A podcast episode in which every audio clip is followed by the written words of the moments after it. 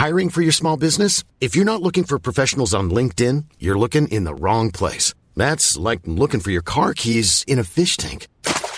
LinkedIn helps you hire professionals you can't find anywhere else, even those who aren't actively searching for a new job but might be open to the perfect role. In a given month, over 70% of LinkedIn users don't even visit other leading job sites. So start looking in the right place. With LinkedIn, you can hire professionals like a professional. Post your free job on linkedin.com slash people today. Bonjour à toutes et à tous et bienvenue dans ce Morning Mood de ce mercredi 9 juin 2021. Il n'est pas tout à fait 6h30 du matin, j'espère que vous avez passé une bonne nuit. Alors sur les marchés c'est toujours un petit peu le calme, c'est toujours un petit peu dispersé. Et euh, bon, euh, pour la petite histoire, moi j'ai perdu Internet depuis hier matin. C'est un petit peu compliqué, ça revient pas, mais on essaye de faire quand même au mieux avec la 4G. Bon, concernant les, les marchés, en fait, on a l'impression qu'on attend les, les, banques centrales. Vous savez que cette semaine, on a jeudi la Banque centrale européenne au travers de Madame Christine Lagarde qui va s'exprimer. Donc ce sera demain 14h30. À partir de demain 14h30, il risque d'y avoir quand même pas mal de volatilité sur le marché, d'autant plus qu'au même moment, au moment où elle commencera à prendre la parole, on aura l'inflation aux États-Unis. Donc attention à ce que j'appelle notamment le double effet qui se coule dans tous les sens et de ne pas se faire rincer dans tous les sens. Donc la priorité généralement dans ce type d'événement, c'est que euh, on privilégie deux, trois plans tout au plus, on les applique et on s'autorise euh, de stop loss perdant. Voilà, ça c'est pour limiter les risques au maximum. Premièrement, le but c'est pas de devenir riche sur une statistique comme ça.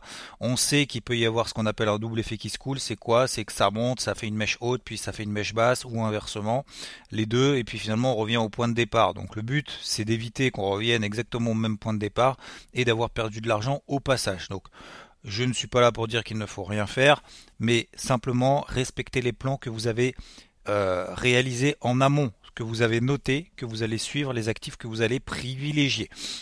Alors cette semaine, c'est reparti notamment pour la, publication des, des résultats. Euh, enfin, ça sera surtout la semaine prochaine. En attendant, le marché pour le moment est toujours dans la même disposition, c'est-à-dire qu'on a des indices qui superforment, qui sous-performent. Le CAC, le DAX notamment font ceux, partie ceux qui, de ceux pardon, qui surperforment. Vous avez tout ça notamment dans le carnet de bord. On a également l'indice suisse qui, est, euh, qui a toujours plutôt de bonnes dispositions. Alors voilà, il fait partie de ceux qui, euh, qui surperforment en tout cas depuis maintenant euh, quelques semaines. On a réalisé des nouveaux records, on a fait 11 700 points, on a réalisé la borne haute, vous avez tout ça dans le carnet de bord. Hein. La borne haute de manière assez simple, la borne haute du canal ascendant, etc.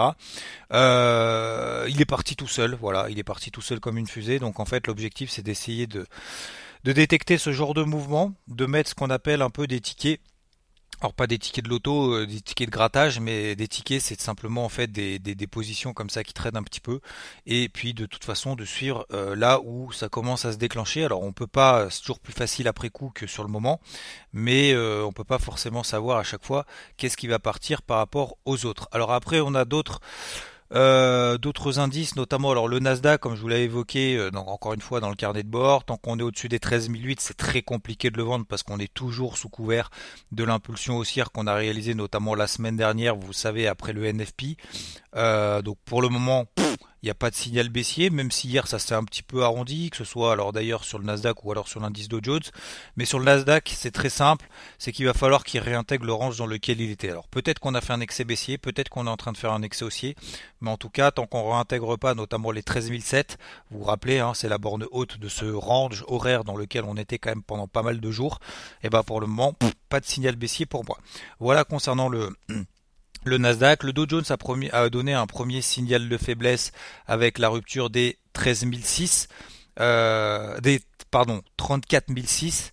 Euh, mais il n'y a pas vraiment de, de relais, donc c'est toujours un petit peu délicat.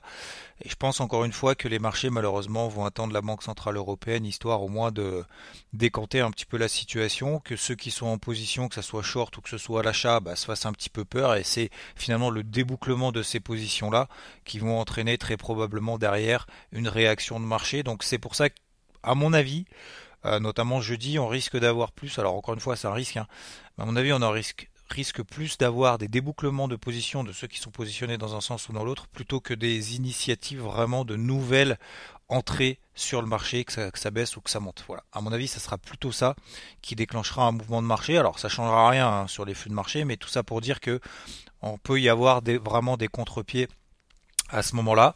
Euh, on a également donc le, bah, le DAX euh, qui arrive plus, hein, qui arrive sur euh, au-dessus des, des 15 il n'y arrive plus, c'est très poussif. Le CAC qui continue lentement mais sûrement au-dessus des, des 6550. On voit même que le SP500, lui, il est complètement léthargie euh, depuis le début de la semaine. Voilà, il n'y arrive plus, il évolue dans un range de allez, 20 points tout au plus. Euh, c'est euh, c'est vraiment pas une période simple et c'est faut vraiment prendre, essayer de prendre de, son mal en patience. J'ai appris avec le temps de prendre mon mal en patience, mais euh, et d'essayer justement de mettre des alertes progressivement à droite et à gauche, me dire tiens là enfin il se passe quelque chose d'intéressant. Alors il y a le Nikkei qui n'est pas passé sous les 28 800 que je vous avais évoqué encore une fois dans le carnet de bord. On a fait notamment un breakout baissier daily, c'est un petit peu poussif. Maintenant, alors peut-être qu'il y en a qui se sont déjà positionnés sur le break horaire qu'on avait fait sur les, sous les 28 009. Alors c'est plutôt un break H4, rupture de la MM50 H4. Mais je suggère de remettre une alerte sur les 28 800. Mais encore une fois, tant qu'il n'y a pas de flux comme ça qui s'accélère, ça va être un petit peu, toujours un petit peu décousu. Donc c'est pour ça qu'il faut travailler, à mon avis, pour continuer à travailler plutôt sur des demi-positions pour le moment. Comme ça, ça permet de s'alléger du poids, de se dire faut absolument que ça parte dans mon sens parce que sinon je vais être stressé, je vais passer des heures derrière l'écran alors qu'en fait il se passe rien. Euh, et comme ça on s'allège un petit peu d'un poids, on continue à travailler des plans tranquillement et, puis si ça passe, tant mieux. Si ça passe pas, c'est pas bien grave. Voilà, ça c'est une première, euh, une première solution, une première alternative, en tout cas avant qu'il se passe vraiment quelque chose de concret. Donc 28 800 sur le euh, sur le Nikkei, ça peut être éventuellement intéressant. Le pétrole continue son ascension, dollar, euro-dollar pour le moment il se passe rien. J'ai une stratégie, donc comme vous le savez, sur le carnet de bord, notamment de vente sur l'euro-dollar. Va falloir qu'il me donne quand même un signal baissier. Je mets une grosse alerte sur les 21, 21, 60. Ok, sous les 21, 21, 60, ça nous donne un breakout baissier daily par rapport à la bougie daily qu'on a hier. Même si effectivement on demande à la BCE, alors est-ce que c'est dangereux de se positionner avant ou après? Encore une fois, le meilleur moyen de le faire, c'est plutôt demi-position. Et puis, bah, si on se fait avoir, on se fait avoir. C'est pas bien grave, mais on est obligé de travailler de cette manière-là dans un contexte de marché actuel. Et euh, je terminerai donc pour aujourd'hui concernant les cryptos qui sont finalement au même point depuis un mois. Alors ça dépend lesquels. On parle effectivement surtout du Bitcoin qui euh, à baisser, qui s'effondre. Alors faites vraiment attention notamment aux articles que vous voyez qui sont un peu sensationnels. Euh, vous soyez d'ailleurs euh, dans une période de baisse ou dans des périodes de hausse, euh, c'est toujours la même chose quand ça monte, c'est oh là là, c'est incroyable, tout s'envole, machin, etc. Puis c'est à ce moment-là qu'on craque et qu'on passe des positions à l'achat en mode FOMO, et puis finalement on se fait avoir en haut. Et de la même manière, lorsque ça baisse, ouh là là, attention, le crack, ça y est, ça s'effondre, machin, etc. Et pourtant, des, articles, des, des journaux qui sont quand même très sérieux, que j'aime beaucoup lire, en tout cas que j'aimais beaucoup lire, etc. Et qui essayent de faire du sensationnel, je vais pas dire qu'ils comprennent rien parce que voilà, peut-être qu'ils ont raison et peut-être que tout va s'effondrer et tout va à zéro. Mais je pense qu'il faut vraiment, encore une fois, prendre un petit peu de recul. Alors effectivement, le Bitcoin euh, baisse. Euh, le Bitcoin par contre, ne fait pas partie des plus fortes hausses. L'Ethereum prend 240% depuis le début de l'année. On est à peine au début du mois de juin, euh, etc.. Donc je pense qu'il faut aussi relativiser et essayer de vous imprégner et de vous sourcer de choses qui vous semblent utiles de d'être dans le sensationnel, ça s'effondre, machin, etc. Concrètement, est-ce que ça apporte quelque chose? Concrètement, est-ce que ça vous aide dans vos plans de trading? Concrètement, est-ce que ça vous permet de prendre une décision sur le marché? Si ce n'est émotionnel. Si vous enlevez toute la partie émotionnelle, essayez de vous enlever la partie émotionnelle et peut-être que ça permettra justement de tirer simplement des informations qui vous semblent cohérentes. Même de ma part, hein, d'ailleurs. Hein. Même de ma part, prenez simplement les informations qui vous semblent cohérentes.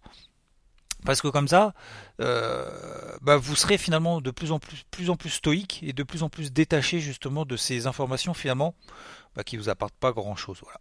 Euh, alors j'ai pas lu l'article en entier, mais euh, du coup je me suis arrêté trois phrases et il y a que des, mots sensationnels dedans. Donc euh, bon bref, peu importe. Je suis pas là pour critiquer ou quoi que ce soit parce que ça n'a absolument aucun intérêt. Le but c'est d'en tirer quelque chose de constructif. Et moi ce que j'ai envie de vous dire aussi ce matin d'un point de vue constructif, essayez de vous imprégner des sources que vous avez, des éléments vraiment concrets qui vous permettent de prendre une décision sur le marché, sinon ça ne sert pas à grand chose. Donc globalement, pour revenir là-dessus, concernant les cryptos, on est simplement dans des phases de latérisation. Il y en a certaines effectivement qui baissent plus que d'autres, d'autres qui montent plus que d'autres. Vous prenez le Bitcoin, effectivement, bah, c'est tout caca, mais ça, ça fait 4 mois qu'on est au courant. Euh, vous prenez l'Ethereum. Euh, accessoirement, alors ça par contre on n'en on, on parle pas parce que c'est pas trop sensationnel. Combien est-ce que vous savez tout s'effondre, euh, tout s'écroule, c'est le crack, c'est horrible. Combien est-ce que l'Ethereum a pris par rapport au cours actuel, là, 2440 dollars, par rapport au plus bas qu'il a réalisé À combien est-ce qu'il est de performance? 40%. D'accord? Donc c'est toujours facile effectivement de prendre les points bas et de prendre toujours le point finalement qu'on veut, on tirer, mais de manière objective, 1, il prend 40% depuis les plus bas. 2, par rapport à la zone de résistance des je prends lui, mais j'aurais pu en prendre un autre. On est à moins 15% par rapport au plus haut qu'on a réalisé notamment en daily. Je vous rappelle que les plus hauts qu'on avait vu ensemble, 2900 dollars, c'est la MM50 daily. Ça fait deux fois, trois fois qu'on échoue dessus. La MM20 daily, elle passe à 2006, donc on est légèrement en dessous. On est plutôt dans une tendance neutre en daily. On est toujours dans une tendance de fond, donc long terme haussière. On est toujours à 240% de performance depuis le début de l'année etc. etc.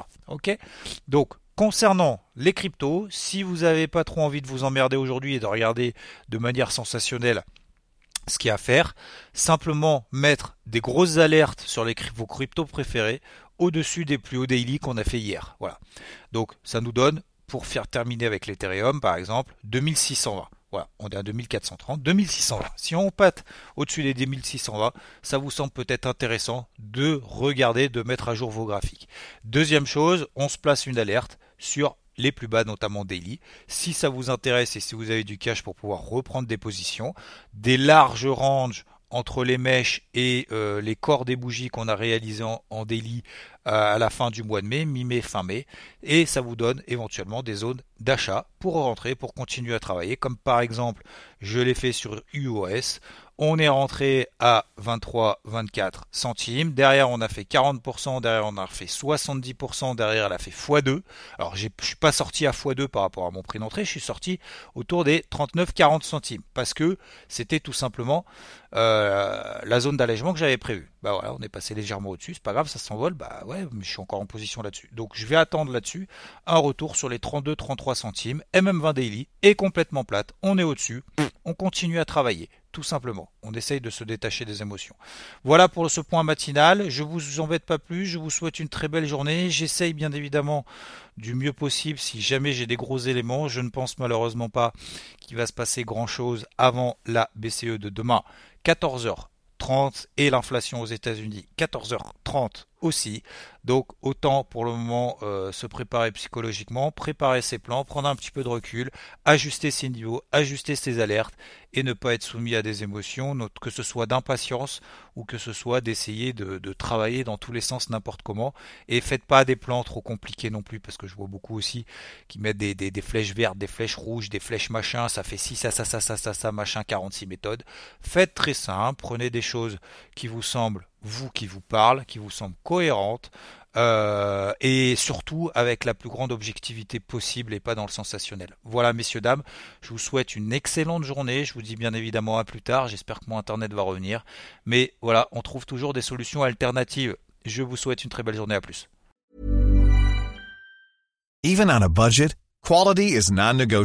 That's why Quince is the place to score high-end essentials at 50 to 80% less than similar brands. Get your hands on buttery soft cashmere sweaters from just 60 bucks, Italian leather jackets, and so much more. And the best part about Quince, they exclusively partner with factories committed to safe, ethical, and responsible manufacturing. Elevate your style without the elevated price tag with Quince. Go to quince.com slash upgrade for free shipping and 365-day returns.